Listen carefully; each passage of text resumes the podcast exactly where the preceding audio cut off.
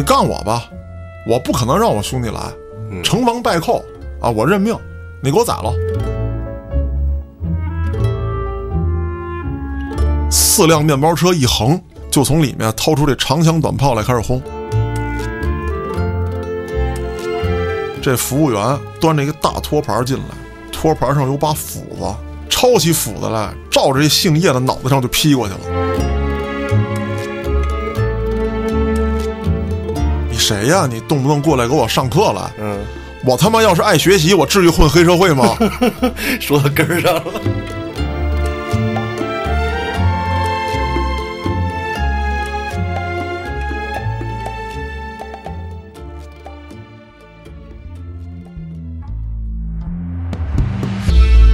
欢迎大家收听后端案内人。如果您有比较离奇的案件，愿意和我们分享，可以在微信公众号中搜索“后端组”，里面有小编的联系方式，小编会拉您进我们的微信群，欢迎您到群内与我们聊天互动。我是主播嘉哥，大家好，我是秋。哎，今儿还是咱俩啊。嗯，没错。哎，跟秋录节目越来越开心了。嗯，为什么呢？因为安旭总犯傻逼啊。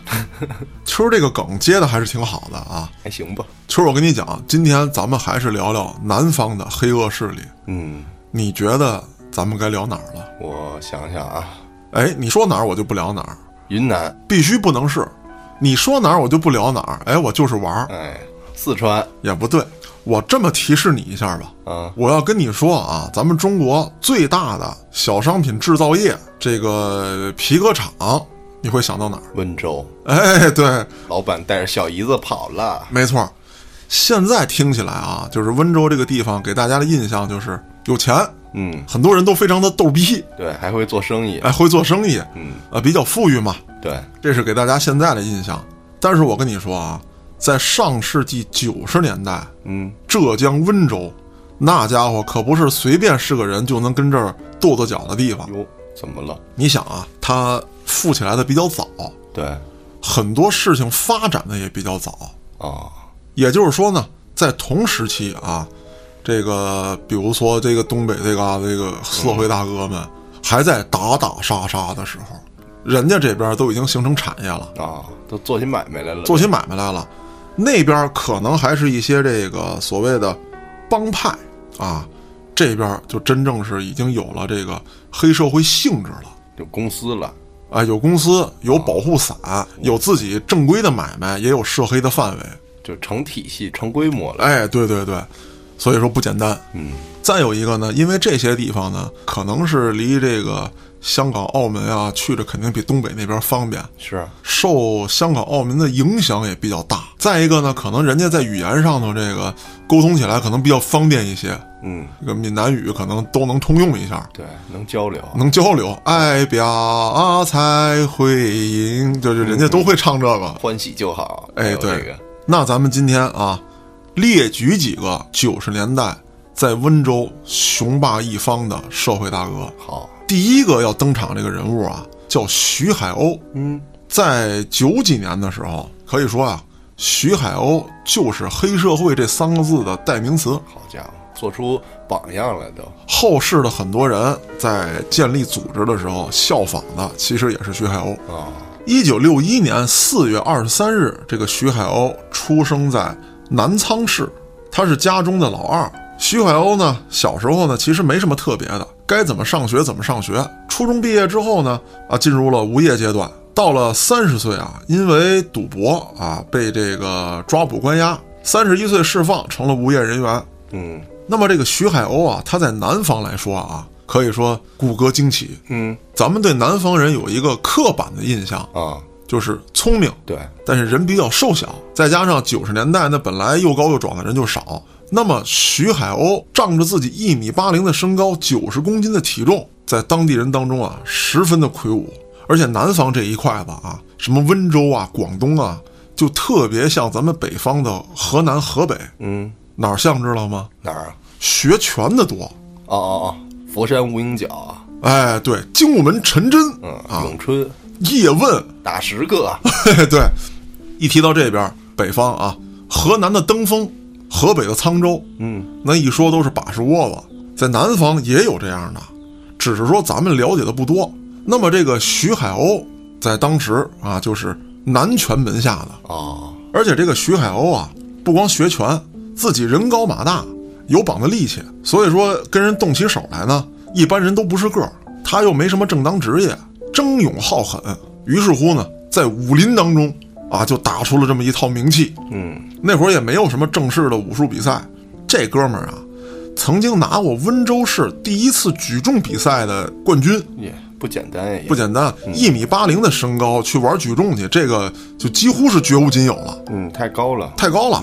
举重冠军身上有力气，再学过拳，那这一般公园练拳的可就不是他对手了啊！你除非碰上这个省三大队的，要不一般人也弄不过他。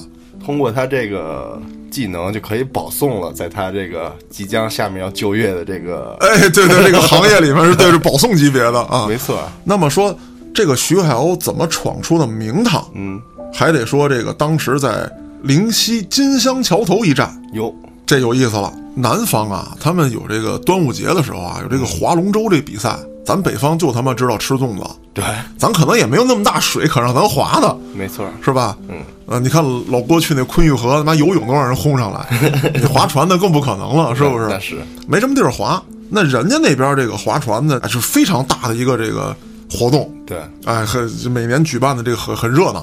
赛龙舟嘛，对，嗯，那话说呢，有这么一年，哎，龙舟赛啊干起来了啊，对方使阴招，别赛道的时候拿桨杵这个别的龙舟来着。啊，其实赛龙舟啊，特别像当时这个舞狮子一样，它有彩头的。这些老大呢，为了争这个面子，一定要在这个大赛上头得奖，嗯，啊，奖金分给兄弟们。但是，我要的就是这个面面儿。哎，说干起来之后啊，打了一锅粥。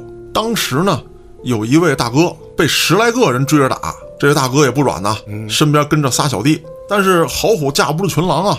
突然过一座桥，这徐海鸥立于桥头啊，定睛观瞧。好家伙，以多打少啊！我必须路见不平一把嗯，一声吼，啊！大喝一声：“呀，呆！来将通明！”老大一看，我操，怎么还有劫杀我的呀？这是怎么回事啊？这个徐海鸥站在桥上就喊了：“前方那位哥哥莫慌，有小弟在此，定将贼人拦截于此。”嗯，这大哥一看，我操，这素不相识，有兄弟替我出马，那我也不能怂了啊！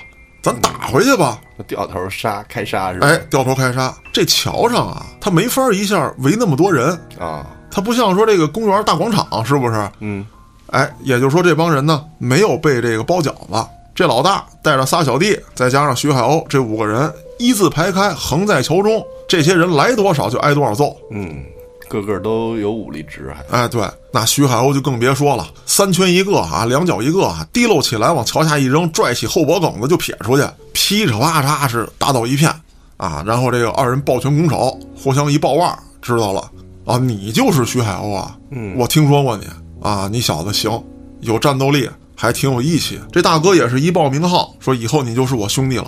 到我这儿就业来吧。哎，对，说在某年某月某日啊，在哪儿摆一桌，你正式拜过来就行了。这个徐海鸥也挺高兴，他当时啊，并不是说仗义出手，他认识这人，啊，社会大哥他是知道的，但社会大哥可不知道他。那这一仗他赶上机会了嗯，啊，凭借自己熟练的业务能力，崭露头角。啊，赢得了大哥的信任。那对方这个赛龙舟的也有几个能打的，一听我操的，你们怎么着让徐海鸥给揍了？啥也不是，我必须会会他。于是乎就下了这个战书啊，要跟徐海鸥比划比划。这徐海鸥一看呢，那不能怂啊，就在酒桌上把这事儿告诉那位大哥了，说大哥我必须得应战。这大哥一听好事儿啊，我新收的这兄弟还没在江湖上正式亮相呢，嗯，摆擂台，租了一体育场干啊！当时也是把这个这个社会上方方面面的，嗯啊，有头有脸的都请过来，咱们举办一场吧。嗯，过来观战来。你们也可以派选手上啊。嗯，这边下注啊。哎，对，赢了有彩头。当时与这大哥对抗的这个对手啊，嗯，手下有四员大将，也是学武术的四大天王。啊，差不多啊。功夫呢，号称是在社会上也比较了得。嗯，怎么讲呢？这个东北社会人啊，有三大绝学，跟南方不太一样。南方也有自己的绝学。嗯，知道东北三大绝学是什么吗？不知道电炮子、啊。大波溜子、飞脚，我操就电炮、飞脚、大波溜，啊！一套组合下来，哎，就基本上撂躺下了。非死即伤。嗯，南方这边这个街边上啊啊，据说也有这么几套绝学啊。当然了，咱们等这个南方的听众给咱们验证一下嗯，是不是这样的？叫反嘴巴薅头大勾脚，反嘴巴哎，薅头大勾脚，就是反嘴巴抽你，就反手抽嘴巴。哎，反手抽一大嘴巴，顺势一薅你头发，然后就当一脚丫子上脸，哦，叫这反嘴薅头大勾脚。啊，这还听着科学还。嗯，反正比较有套路，感觉哈。嗯那之后这场比赛，徐海鸥呢，凭借自己的这个身体条件，再加上丰富的实战经验，力克各大门派高手，都打不过他。都打不过他。当然说这个比赛我没看着录像啊，嗯你肯定不能跟现在的 UFC 啊，或者说这个散打什么这个泰拳比赛当中那么精彩的这个职业格斗的感觉，啊，跟流氓打架也没什么区别。但是徐海鸥呢，第一是身大力不亏，第二呢，他出拳啊他练过，他精准度就比较高，所以说相比之下，其他人就受不了了。嗯，那么打完之后，这个大哥很高兴，直接升徐海鸥为双花红棍，哦，就是你是我帮派第一打手了。大摆庆功宴，也在所有小弟面前介绍了徐海鸥。嗯，那等于说呢，这人起步非常高，出道即巅峰了。哎，徐海鸥呢，并不是一个大鲁逼，这个人除了能打之外啊，脑子也非常好使。在帮派工作的这段时间，他首先呢结识了一位军师式的人物，啊，立刻跟他搞好关系。这个人姓冯，嗯，咱们暂且叫他冯老二。同时呢，他还接触到了一位管家式的人物，这个人姓张，咱们就暂且叫他张老三。嗯，张老三啊，算账算得明白，而且有经商头脑。可以说，温州人基本上都有经商头脑，但这个张老三比一般人还要强上这么一截儿。这是种族天赋。哎，对，种族天赋。嗯，再加 buff。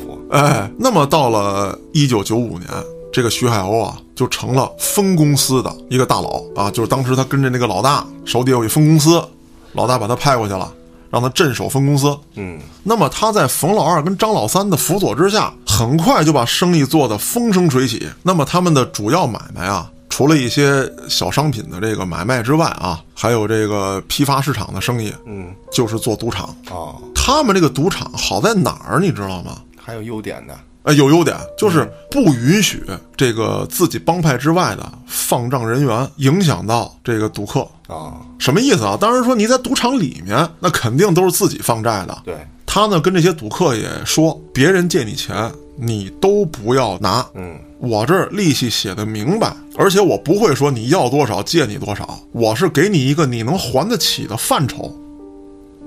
利息咱们也是定死的，支持分期付款。那最起码来讲，让你看到希望啊，对呀。对不对？嗯。而且它有定额，说今天你在我这赌场，好比说你带了十万，你最多只能玩二十万呢。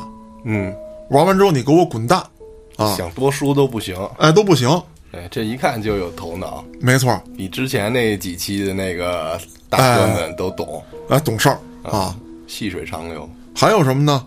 就是他看着你，嗯，你别回头已经欠了十万块钱了，你再到别的赌场赌去，我他妈看着你。你比如说欠十万，啊，让你这个一周之内还清，还不清怎么办？我还可以给你个缓儿。你先把一个东西当抵押，你比如说车，嗯，我说摩托也好，汽车也罢，当时可能没什么汽车，主要是摩托车。摩托车先给我抵在这儿，咱们写一个收据，啊，你这当多少多少钱使了，然后我可以再放你一部分钱。如果实在还不上了，你替我办事儿，押个货，走个东西，嗯，是不是？或者说有一些非法勾当，你替我干一干。但基本上很少有这个让他去打杀的这种情况，不把人逼到绝路上。那所以大家愿意去他那儿。那么他这种经营方式啊，就造成了一个在他们行业内啊叫不良性的竞争。嗯，人都来你这儿了，是，对吧？不来我这儿玩了，我抽水也抽不着了，啊，高利贷我也放不出去了。我想放高利贷，你的兄弟还他妈拦着我嗯，啊！咱各家玩各家赌场，那走出赌场之后，那也是你的客人，也可能是我的客人，你凭啥管人家？对呀，垄断呀。嗯，那咱说徐海鸥这么做是为什么？他真的那么仗义吗？不是，他要成立货运公司，而且这个货运公司是跨省的长途货运，甚至有一些是船运的。哦，他需要人员，那么你在我这儿打工，你欠我的钱从工资里扣，我给你留下这一个月足够能活的钱，剩下的钱我扣走。他是为了干这个，为了以后的大发展。那可是人家同行业不管你那套啊，你这呛生意我们这没得做了，我就得干你啊。对呀，我这儿也得吃饭呀。对啊，那这个徐海鸥就采取了先礼后兵的方式。当时呢，有另外一个地头蛇对他感到不满，他主动来到地头蛇的场子，啊，说咱们喝一点儿，嗯，聊一聊合作。你想要的是钱，是吧？那你跟我合作，你就有钱挣。咱们可以把这点儿老跟这帮穷鬼身上抠钱这番儿，咱转移转移思维，嗯，我也拓宽一下你的眼界。格局太小，哎，对，给你上上课。那人家一听，我操，你谁呀？你动不动过来给我上课来？嗯，我他妈要是爱学习，我至于混黑社会吗？说到根儿上了。对啊，你别给我整那没用的，嗯你就就咳就完了。那么第一次冲突啊，当时啊，地头上与他对抗的一个大流氓，外号叫大官人，哟，姓西门吗？那就不知道了。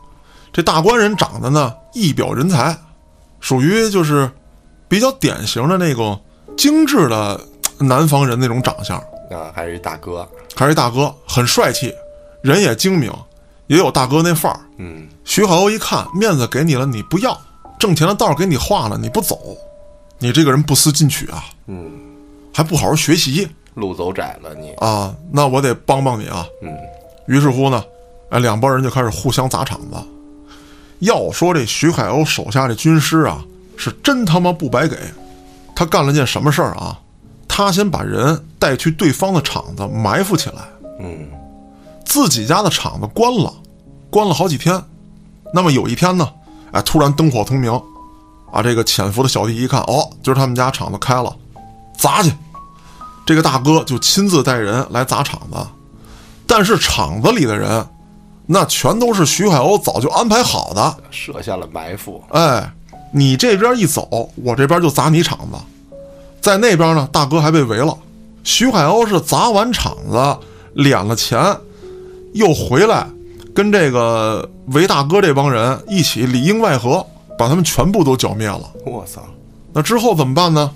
把这帮人啊全都圈在屋里，嗯，挨个给你们家人打电话，过来接你们，这啥意思呀？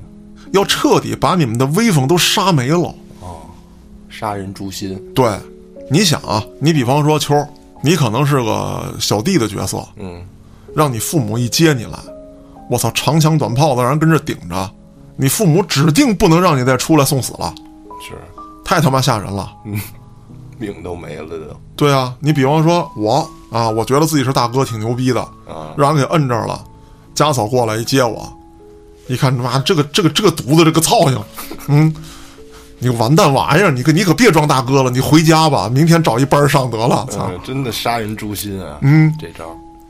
那之后，这一仗啊，立下了江湖威望。所有人在想跟徐海鸥斗的时候，都得做前期的一大堆的部署。你就不是说直接带人过去跟他打就能打得了的。徐海鸥自己战斗力很强，手底下小弟也不是吃素的，再加上他这个军师是真他妈有谋略嗯，还他妈给我整战术。啊，有战术安排，甚至还有什么啊？有一次斗殴当中，采取了声东击西的方式。好家伙，先是带一帮人砸了一个洗浴中心，那这大哥接到信儿之后，肯定得带人赶往洗浴中心救去啊，支援。支援啊。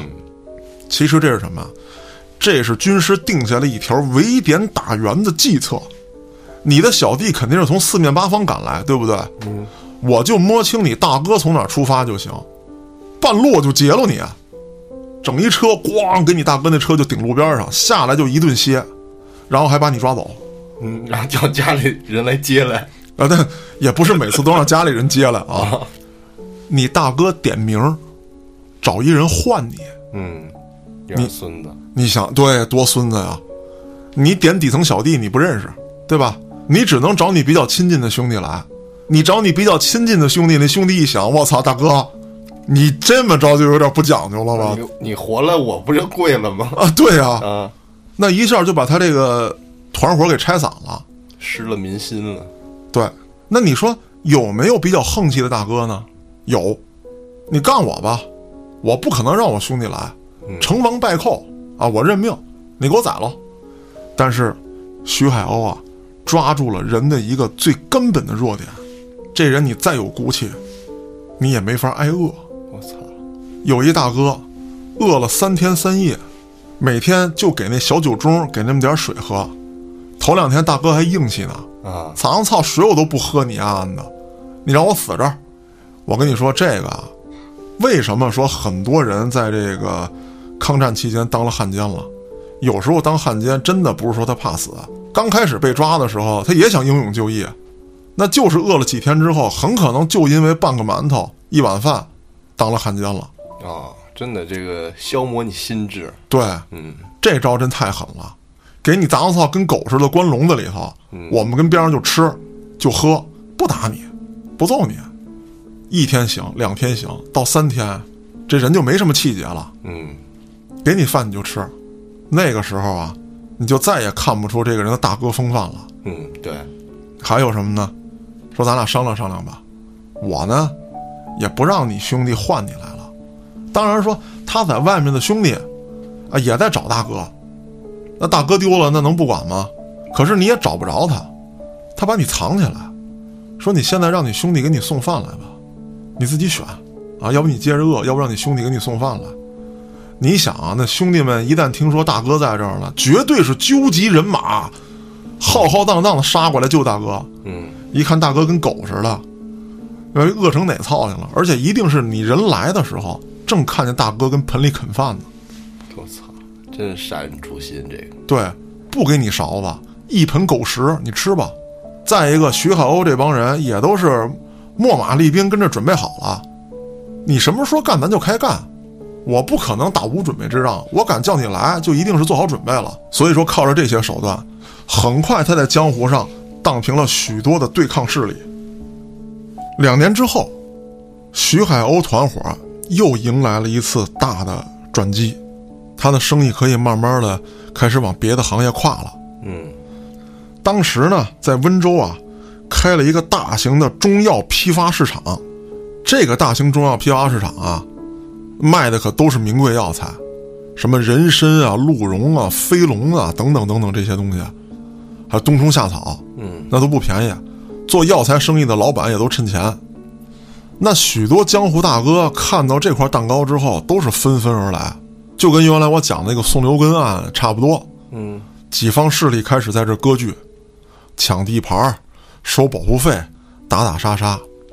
此时的徐海鸥团伙已经控制了货运。说实话啊，那就是一条重要的命脉。你的货能不能从外面进来？进来之后能不能从这儿出去？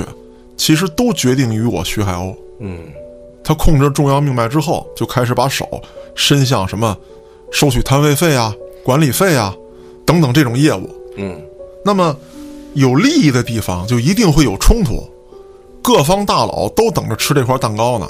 你徐海鸥如此强势的介入，我必须杀一杀你。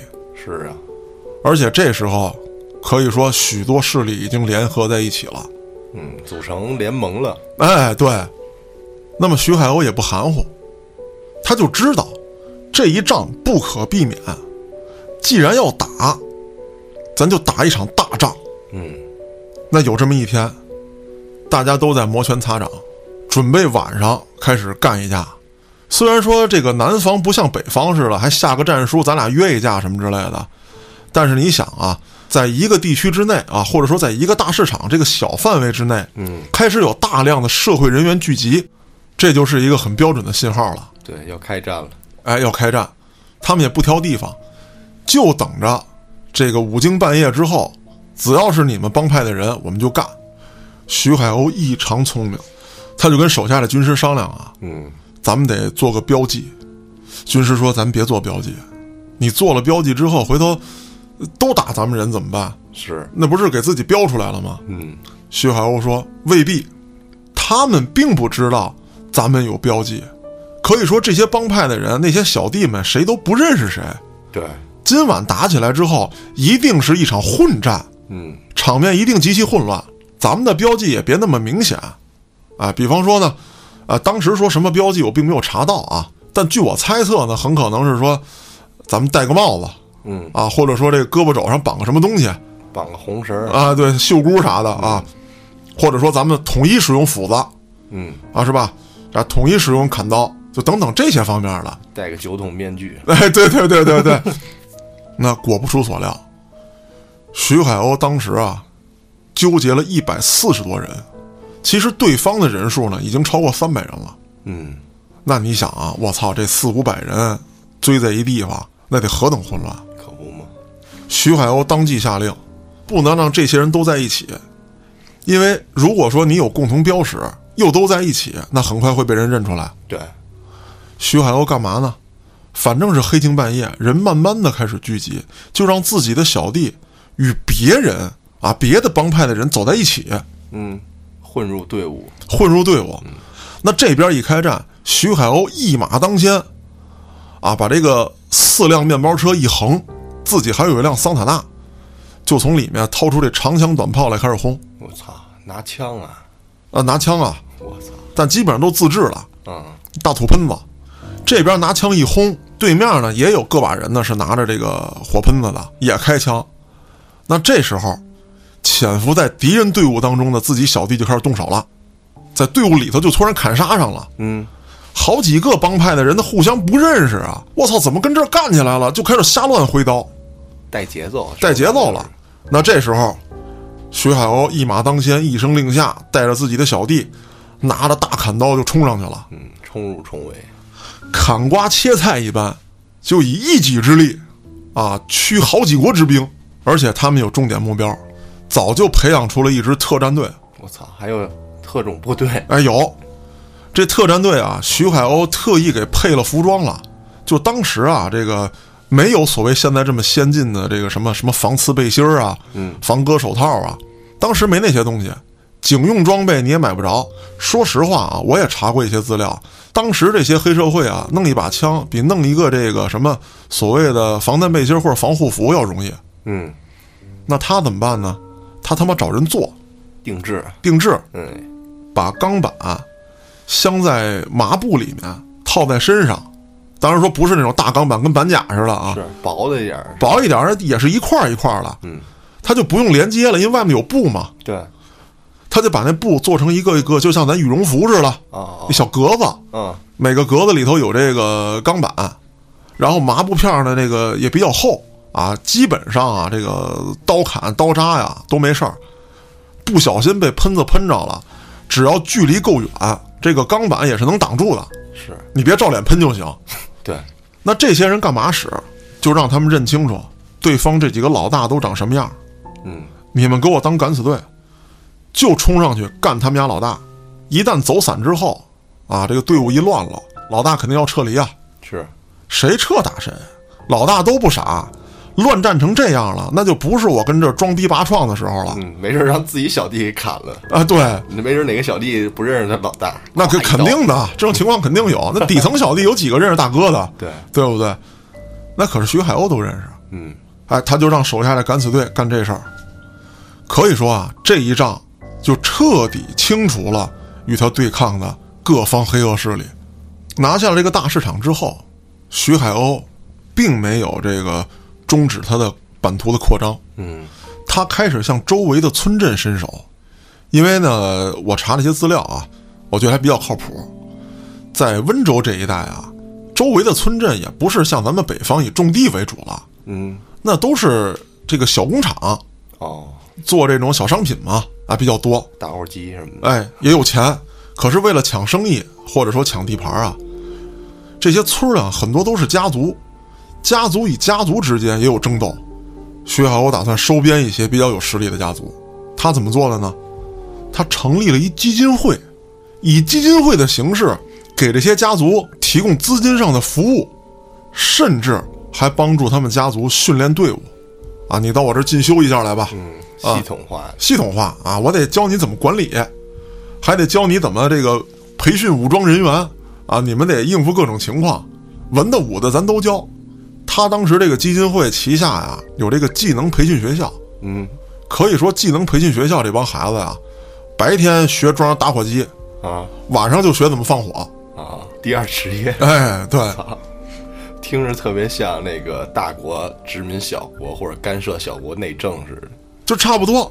你像基金会这种形式，这个注入的嘛，然后帮助他们训练部队，是吧？培养官员，太他妈有有才了。啊！这这这哥们儿真的他不简单，嗯这人啊，你一旦飘了，就离死不远了。嗯，那是，徐海鸥混到这个份儿上，可以说人已经非常飘了。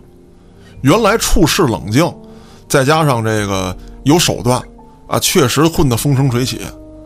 有了钱，有了势力，他就坐不住了。目中无人呗，就那必须的呀，嗯啊，可以说成立公司啊，还有什么之类的，一旦受到阻碍，他在做的就不是上下打点了，嗯威胁。是，你一个窗口小小的办事员，你敢跟他妈我较劲？那我不得给你来套南拳吗？啊，我他妈打你们十个，来吧。那么，随着他的这个人越来越飘，嗯，慢慢的，他也就受到了当地警方的注意。咱们说上次那起大型的暴力事件啊，被抓的基本都是底层小弟，顶锅的，嗯对，都是背锅的，那都没什么用。警方对付徐海鸥也没敢大意，当时出动了三百多警力，在全城范围之内进行围剿，这给予了一定的尊重。我操，因为他手底下武装人员啊，是，那武装人员数量也不小，而且当时呢是在当夜发动的突袭战、闪电战，闪电战。嗯。你的什么歌厅啊、赌场啊、洗浴啊，包括你这个这个这个草药批发市场，嗯。你的货运一起产生打击。你的货运从外面要进这个城，给你拦下，你出城的车全扣，你的所有产业全都他妈给你制住啊！徐海鸥压根儿就没跑了，都没有反应时间嘛。没有反应时间。你徐海鸥不是擅长打闪电战、搞突袭吗？嗯我们他妈也给你玩一个，给你家玩一教科书似的。嗯在一九九七年，徐海鸥被捕。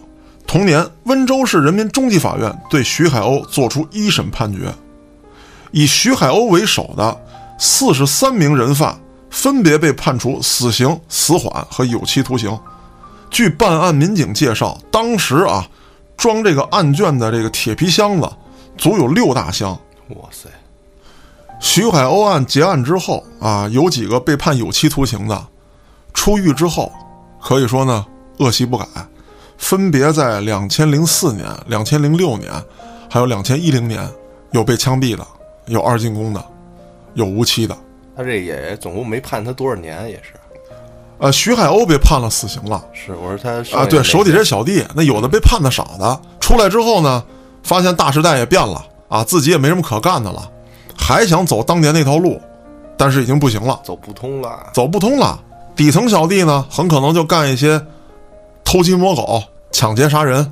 当年稍微有点地位的这个所谓的中层领导吧，嗯出来之后啊，还想扯虎皮拉大旗，但是呢，时代变了，啊，十几年过去了，啊，虽然说当时的社会呢还不像现在这么安全稳定，嗯，可是跟九几年比还是有很大区别的。没错。你稍不小心，又没有保护伞，很快就又都被警方抓获了。嗯在温州，咱们刚才说了，九几年的时候有这个徐海鸥，那么在温州这一带，到了两千年之后，也陆陆续续的城头变幻大王旗一般，有很多黑道大哥登场。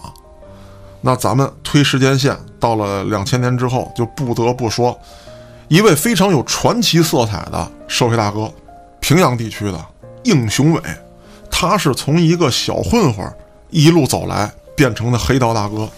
当时应雄伟被判刑的时候啊，他的罪名呢是故意伤害、赌博、非法私藏枪支、组织领导参加黑社会性质的犯罪团伙啊等等罪名。嗯，也是一大恶人。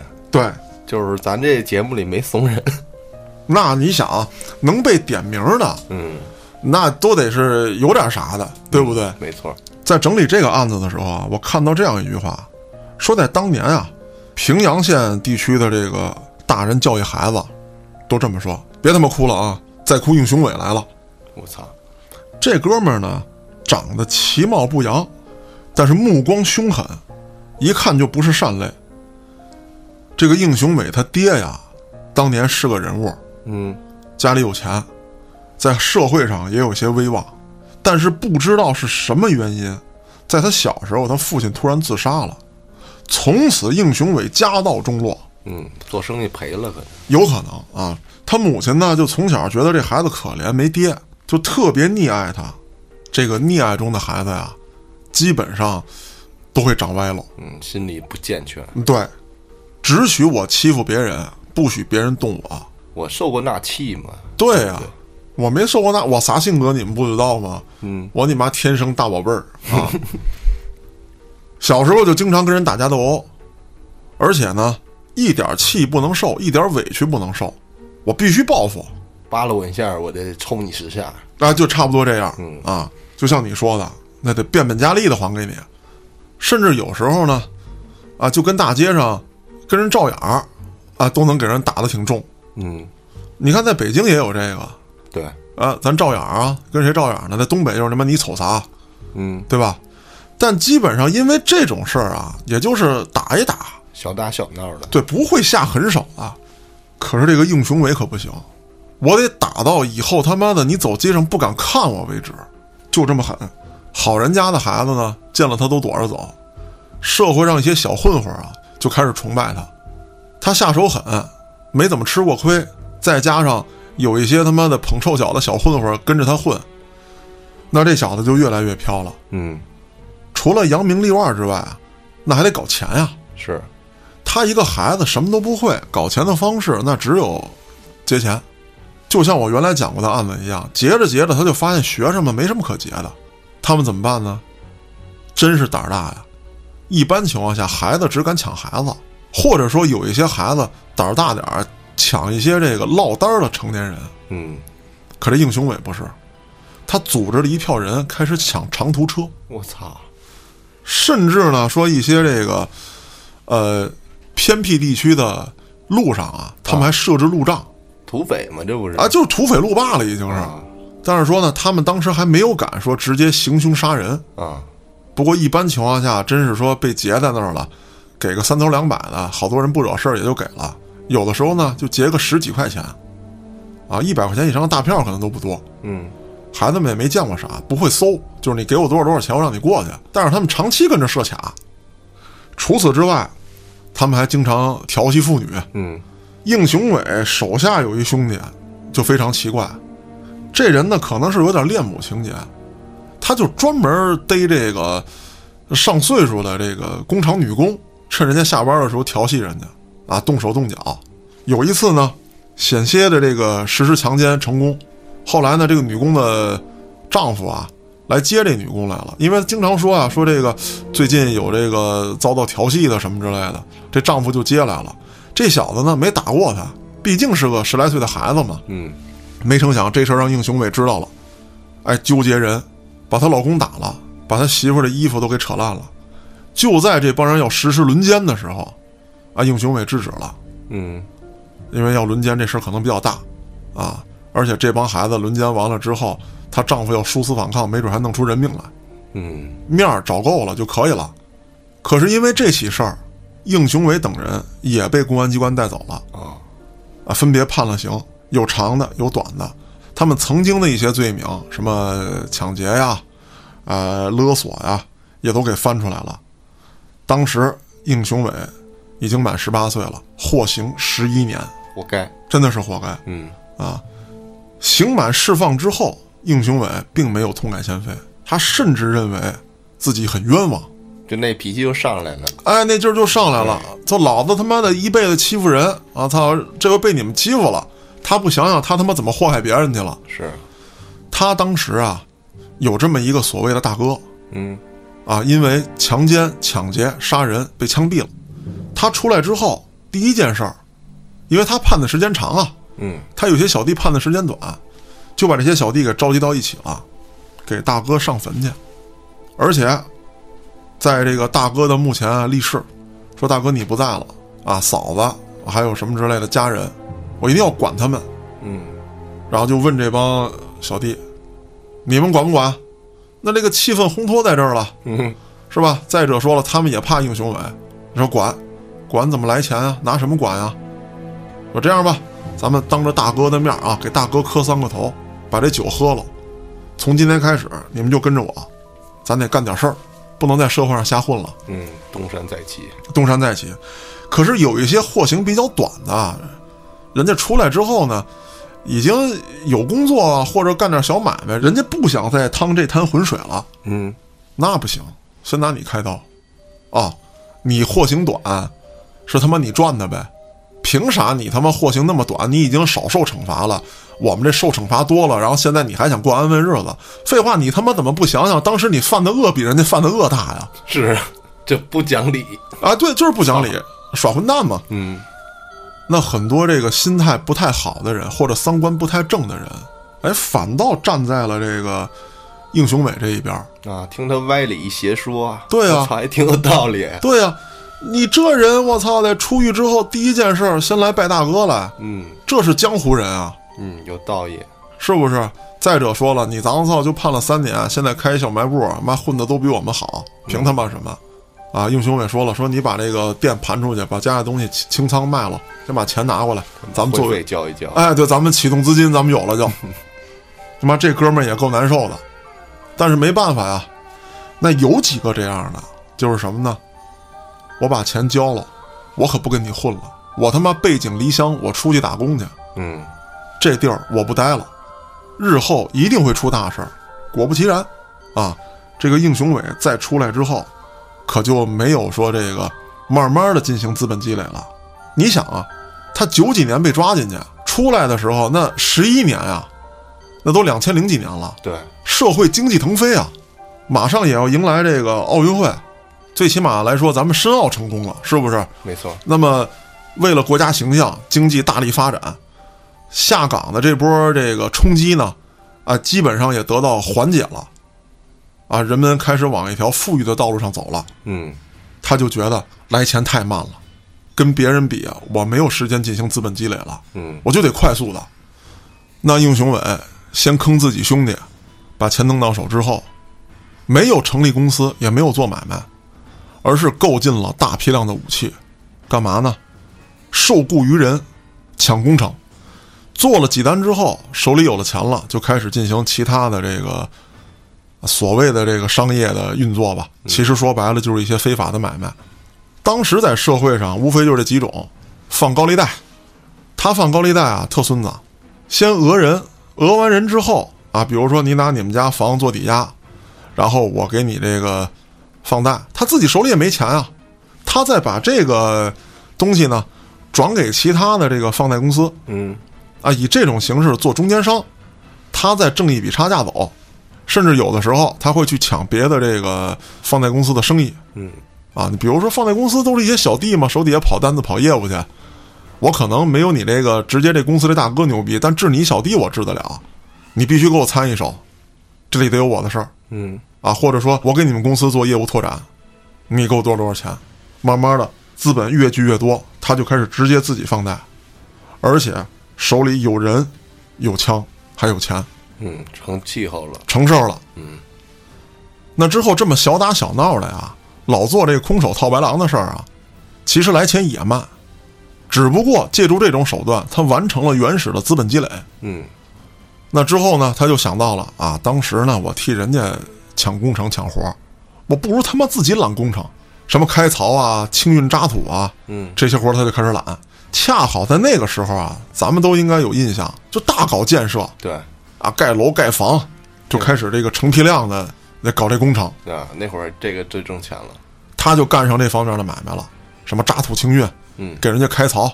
我虽然说没有施工的这个盖楼的这个资质，但这些资质他还是花点钱能搞下来的。嗯，没错。啊，再联系点大车司机，他手底下没车，但是他可以威逼以及压榨这些大车司机。后来慢慢的呢，再做一些什么啊楼内的活儿，就是这槽我开的，嗯楼啊是你盖的，楼盖完之后什么安个玻璃啊，那里面布个线啊、或者说给这大楼安个电梯呀、啊，加上一些这个工装的东西，他开始做，这可有钱了。是。啊，借助这些手段，陡然而富。在有了钱之后，他并没有满足于这个本行业，在他印象里啊，这个社会大哥手底下要是没 KTV 洗浴中心，那你就不是社会大哥，嗯，我必须得开。出于不好意思跟人提一句啊，对啊，我招待几个朋友，我到别地儿花钱玩去吗？嗯，那不能啊，我得有自己家地儿啊。要是没面子，对，可是城里头这些地儿啊，那基本上就是说，啊，已经好多人站稳脚了，没有什么富裕的地儿再给你开这个了，它就向周围扩张。咱们在上一个案子当中就讲过，说温州这一带的这个村庄啊，它基本上也都是弄这个手工业的比较多，嗯，它不是种地的。那我在这儿弄个据点儿也不太难，那怎么办呢？为了能够弄到据点儿，他就开始把手伸向了这个选举村长的这种事儿，拿钱出人让当地人参加村长的竞选，同时再腐化村委书记。拿到用地之后，他们就开设这个不良场所。嗯，开完不良场所之后，利用当地村民阻挡警方的这个检查，哦，打掩护，打掩护。你警车来了，老百姓不让你进，你这晚上挠挠挠挠挠，你进来之后不行，你吵我睡觉，我老太太心脏病让你们吓出来了。而且这个应雄伟这人啊，论功行赏，阻挡一次警车，咱给多少多少钱。嗯，而且呢，他还要求这个村长换届的时候啊，你们几个人换着当，啊，别老你一人儿。嗯，不能一家独大，对，但这几个人其实都是我的，这就让我想起这个一个阴谋论啊，说这个美国这俩党啊，其实都是某会的，是吧？啊，啊，这个来回来去上，他就有点玩这个意思啊。村里头跟他一条心的人，我给开工资；嗯，不跟我一条心的，我他妈扒你地，拆你房。我开你，啊，对。那么通过这个争夺啊，这个村镇的地盘这件事儿，他就得罪了另外一位老大。这位老大姓叶，哟，不会吧？呃，当然不是了啊，啊，不是那个会打拳的姓叶的家里啊。最后俩人啊，因为这个在一个村子竞选的事儿，闹得撕破脸了。嗯，你有你的人，我有我的人，整个这个村民，整个这个村长选举啊，最后变成了一场血腥的恶战。警察来了之后都没制止住，我操，规模不小，那规模不小啊！你想有黑社会的人，有当地的村民啊，再加上这个村长手下这个不同支持派别的人，还有一些吃瓜群众啊，对不对？这一混战起来，那好，老娘们摁地上互相扯头发，老太太跺脚骂街，老爷们互相他妈抽大嘴巴，我操，对吧？年轻点儿的就抄家伙了，全民运动，对，这打的他妈的乒了乓啷，防倒无他的。嗯，那警察一看也来了，我操的，这怎么三舅跟他妈外甥干起来了？啊，这他妈的自己家人打架，这他妈没法抓呀，这个是，咋整啊？那只能说谁抄家伙，先把抄家伙的摁下。嗯，来那两辆警车也不好使啊，他妈叫支援吧。那他妈的警察局一听这支援咋回事啊？啥事儿？多大阵仗支援啊？说你妈整村人干起来了。我操！这警察一去，全你妈老头老太太跟那干呢，你这他妈也没法抓呀。是，张大爷把王大爷揍趴下了，是吧？嗯，那说，咱回头抓那打人的，你这他妈过去一拉架，你哐叽一拉，操！其中一大爷犯心脏病躺地上了，那人家不得找你啊？那警察也没法弄，是不是？警察都傻眼了，傻了，我操！那老娘们互相打架，撕的他妈的内裤胸罩的满天飞，我操！警察都吓傻了，这我操的！说我们也见过他妈这个穷凶极恶的，是吧？拎砍刀的，这我们都能上去，这事儿上不了，我操！嗯，那慢慢的，那也不能不管啊。是这个防暴队就来了，这慢慢的局势越来越难控制，防暴队来了，拿着盾牌，哐哐给人全分割开了。嗯，那这时候啊，看着警察来了，这帮地痞流氓、黑社会的都跑了，嗯，留下一帮可怜的村民。但通过这件事儿，应雄伟跟这姓叶的就算结下梁子了。两拨人水火不容，在街上见面就打。为了彻底的解决此事，这个应雄伟就犯了鸡贼了，说咱请这个姓叶的吃饭，然后做了鸭子。鸿门宴，哎，这姓叶的也不傻，说要吃饭，我请你，你来我的酒楼。要不说应雄伟这人鸡贼呢，去的时候他就知道这肯定是场鸿门宴。那好，一去背着重礼去的，见面喜笑颜开，而且承诺了，啊，你看，咱们在那个村子已经打成那样了，再往下发展，我觉得不好。这样，兄弟，我先撤一步，这村的选举我不参加了。但哥哥，我劝你啊，你也别去了，因为什么呢？这个事儿现在已经翻到台面上了，万一以后有什么事儿，顶瓜背雷的肯定是你。你看，要不哥哥你也撤。当然，兄弟这是劝你啊，哥哥，你要说你就想要这块地儿啊，那我就撤出去。